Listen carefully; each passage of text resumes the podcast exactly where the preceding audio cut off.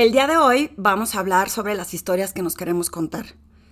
¿Cuántas veces te has visto en una situación en la que te imaginaste todo un cuento, todo un drama y que la realidad fue completamente diferente?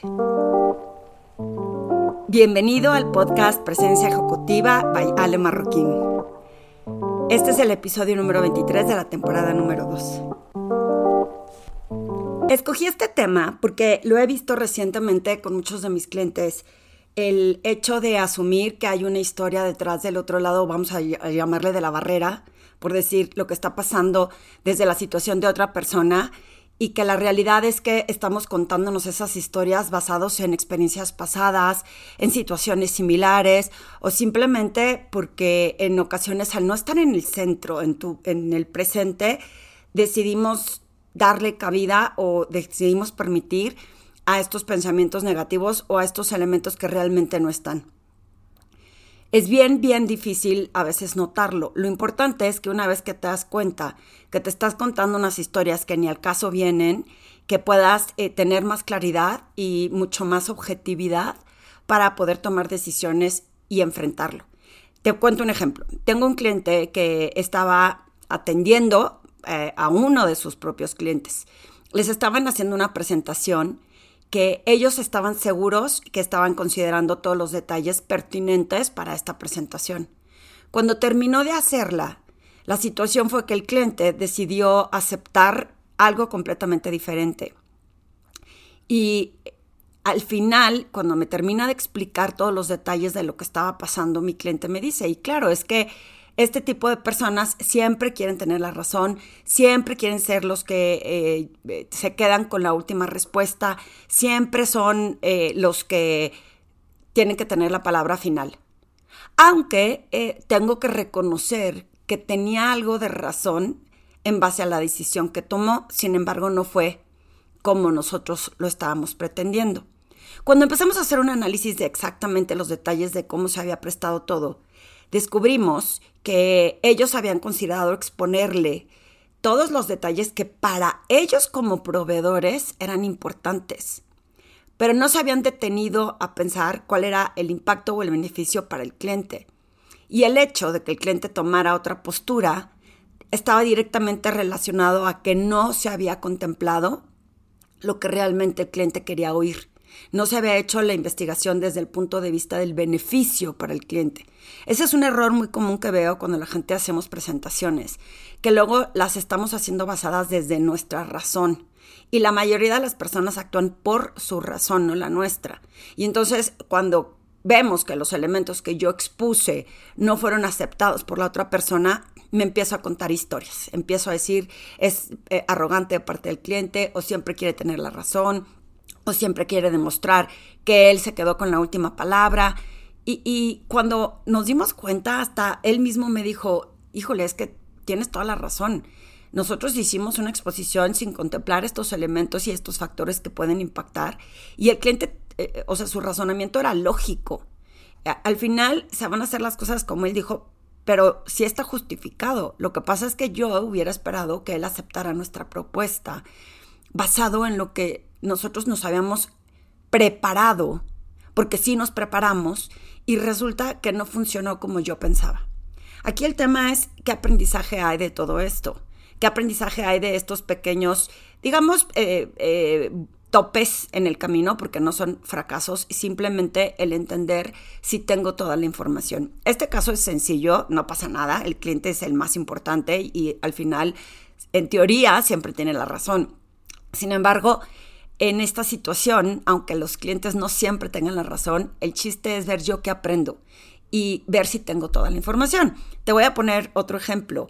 Eh, una persona que se entera de cómo se tomó la decisión para ejecutar una junta.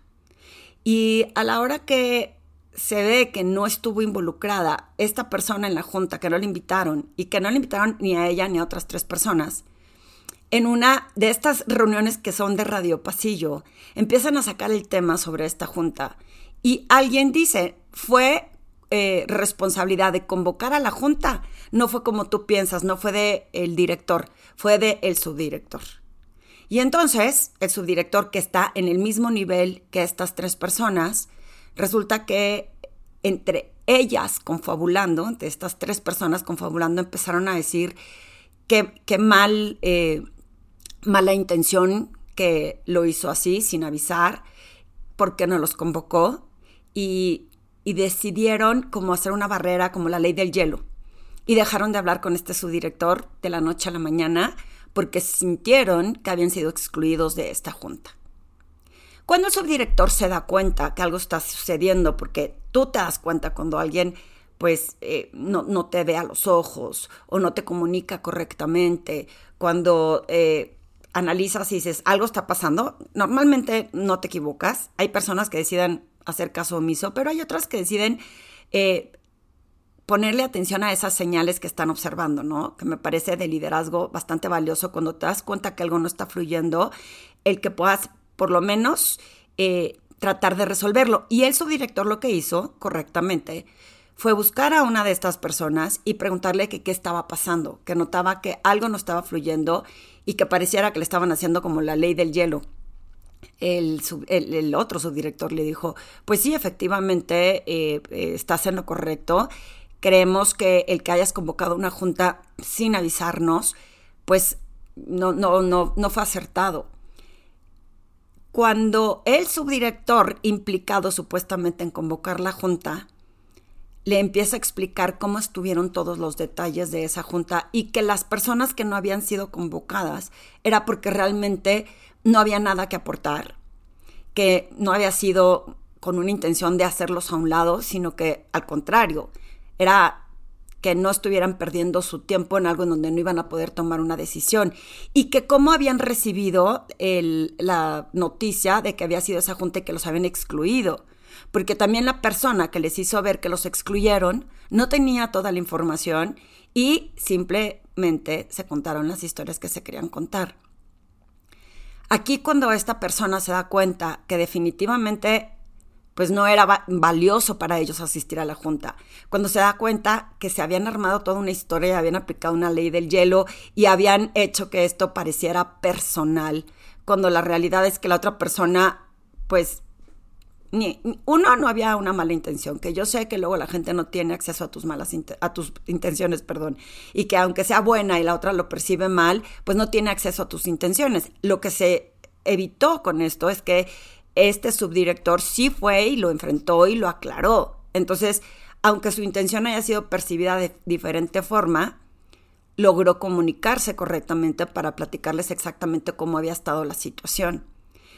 La vergüenza de las personas que se dieron cuenta de que había sido una exageración y todo lo que habían actuado y cómo se habían confabulado como para dedicarle esta ley del hielo a esta persona, pues es vergonzoso darte cuenta que hiciste y armaste una historieta que no era.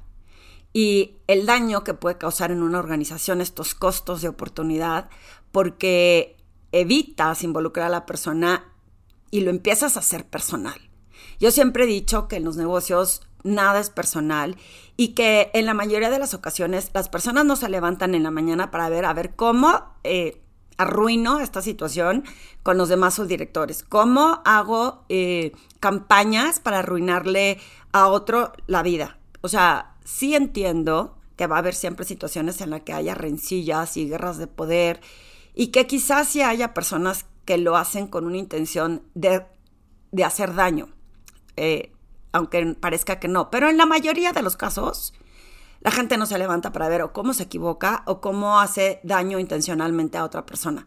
La mayoría de las veces todo tiene una explicación y la única forma que yo he descubierto y que he visto que estas situaciones se aclaran es teniendo una mejor comunicación o haciendo un análisis de lo que aprendes cuando algo no funciona. En el caso de mi cliente, que la presentación que hizo, cuando él descubre que, pues que sí, que le había faltado contemplar el beneficio para su cliente o la razón o el disparador de razón para su cliente para tomar esa decisión, se dio cuenta que él puede perfeccionar la forma en cómo entrega los resultados. Y en el caso de los subdirectores, el hecho de que eh, vayas con otros y cuentes la historia que quieres contar y aparte recibes el apoyo de estas personas y ya te creíste la historia, el drama y la telenovela y las acciones que tomaste después de haberte creído esta telenovela finalmente no son productivas mi sugerencia para todo esto siempre es enfrentarlo y hablarlo y aclararlo.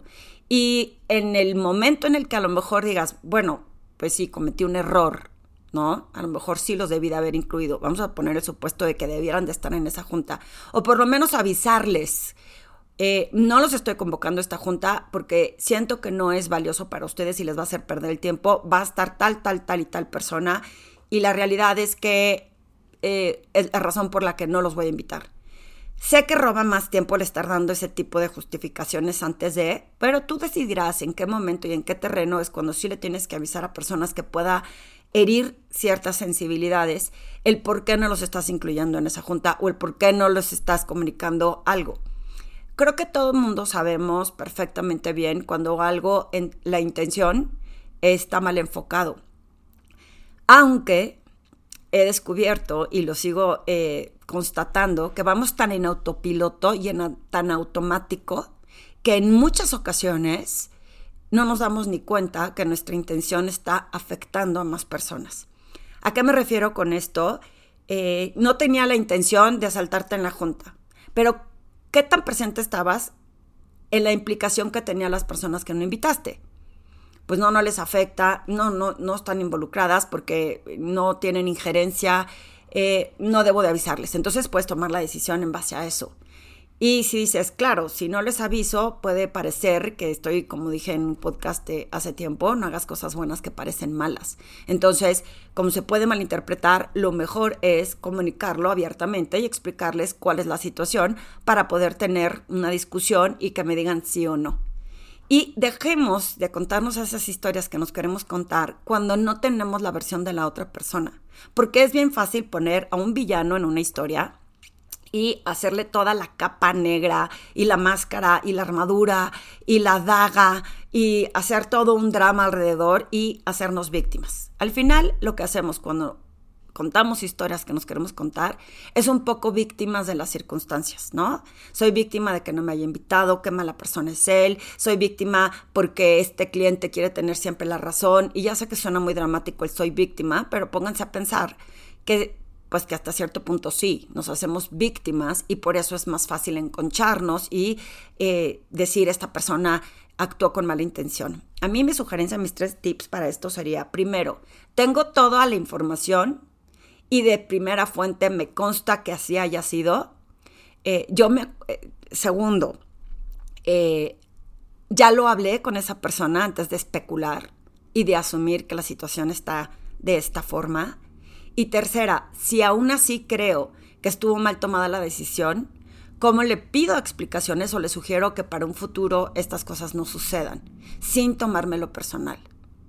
Yo me acuerdo perfecto una anécdota mía en el medio financiero, que eh, tuve un, eh, me confronté con una persona cuando me fui de incapacidad, eh, una de mis cuentas, cuando regreso de incapacidad, de, de tener a mis hijos, cuando regreso de incapacidad, le quiero hablar para darle seguimiento a un cliente y me doy cuenta que tiene dos contratos y que el otro contrato ya lo tenía otro asesor.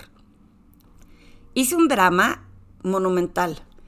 En mi cabeza no hubo más que imaginarme que esa persona lo había hecho adrede, había abierto un nuevo contrato para quedarse con la cuenta, etcétera, etcétera. Em, cuando llegamos a la discusión de cómo había estado pues sí lo escalé, lo escalé a los directores, tuvimos una junta con los directores y la realidad es que no me acuerdo qué pasó, pero el cliente lo perdí y rompí un poco la confianza con ese asesor. Muchos años después eh, se convirtió en gran aliado y amiga mía este asesor, bueno, es mujer. Y un día discutiéndolo me dijo, creo que lo escalaste, lo pudimos haber hablado entre tú y yo.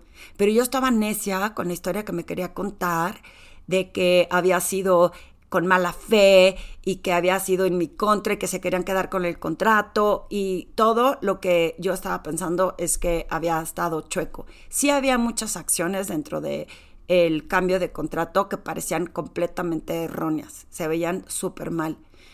Y lo que aprendí es que en, en lugar de escalarlo, lo que pude haber hecho es confrontarlo de una forma menos a la defensiva y menos agresiva, porque también cuando te pones bravo, la otra persona también se pone a, defenderse y se pone bravo y no llegamos a nada.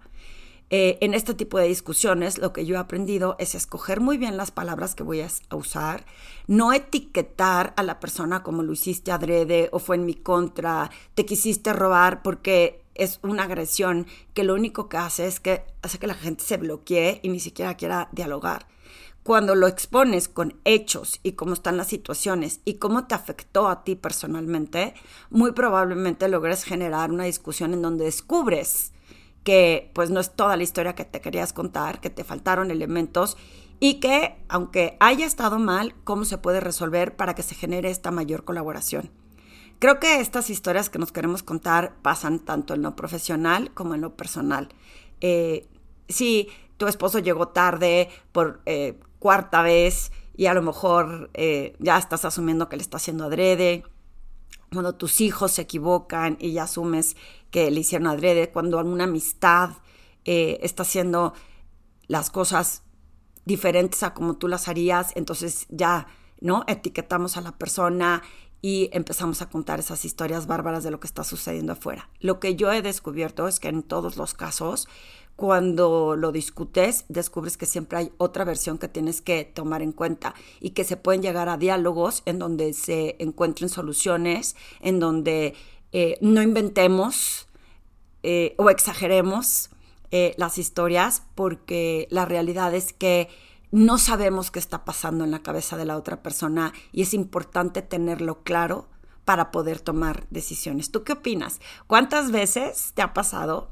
Que te has contado historias que te quieres contar y que luego a veces hasta dices, híjole, ¿cómo exageré? Y no era tan grave. Y híjole, yo estaba completamente segura o seguro que la situación era diferente y ya descubrí que no era para tanto. ¿Cuántas veces te ha pasado? Estoy segura que sí. ¿Y cuántas veces podemos evitar que nos pase? Te voy a dar este eh, tip es con el ejercicio estar consciente. Siempre que vayas a tomar una decisión de estas, enfréntalo con conciencia, decir, primero necesito toda la información y luego tomo una decisión de lo que está pasando. Primero averiguo si realmente tuve todas las herramientas suficientes para actuar y luego decido si la otra persona lo está haciendo desde un momento en que no está en su centro. Y tercero, el también que aprendamos que no todos los o sea, que somos seres humanos y que la gente se equivoca y que aunque lo hayan hecho de una forma incorrecta, el tener compasión de por qué lo hicieron y entender desde dónde lo hicieron y que con diálogo puedas eh, no hacer una rencilla contra esa persona, sino tratar de llevarlo hacia un lugar en donde eh, todos estén cómodos con las decisiones. Espero que esta reflexión eh, te sirva de las historias que nos queremos contar y que cada vez que te la vayas a hacer te pongas tu freno de mano, te detengas y de verdad te contestes esas tres sugerencias que te di si tienes toda la información, si ya lo enfrentaste con la otra persona y si tienes, eh, ¿no? todos los objetivos o es desde nada más tu, tu ego o tu, o, o tu victimez, por decirlo así. Te invito a que eh, si escuchaste este podcast y te sirve, lo compartas con más personas. A lo mejor hay otras personas eh, que hacen dramas de televisión y los podemos conectar con, con televisoras para hacer historias. No, que a lo mejor se den cuenta que podemos evitar contar eh, dramas dentro de nuestra cabeza, que sí es normal que lo hagamos como seres humanos, pero entre más conscientes estemos de nosotros mismos, de nuestras emociones, de, lo, de nuestro presente, es muy probable que podamos evitar tener estos panoramas tan terribles. Y aparte de compartirlo, te invito a que explores y que visites mi página web, alemarroquín.com. Ahí describo y detallo todos los servicios que ofrezco, desde el coaching individual, coaching grupal, los mastermind groups, que está, estoy maquinando algo increíble para un nuevo foro de mastermind que estoy seguro que te puede interesar. Y además las conferencias que imparto. Como les comenté en el pasado, acabo de estar en una conferencia para 300 personas y en a principios de agosto estaré en otros dos lugares impartiendo conferencias, lo cual me tiene muy, muy emocionada. Así que eh, sígueme también en mis redes, en Instagram como Aguion Bajo Marroc y en Facebook, Ale Marroquín Presencia Ejecutiva, además de LinkedIn como Ale Marroquín. Eh, si tienes alguna duda o quieres consultar sobre mis servicios, te invito a que me busques para que lo platiquemos. Me va a dar gusto acompañarte en este camino de transformación.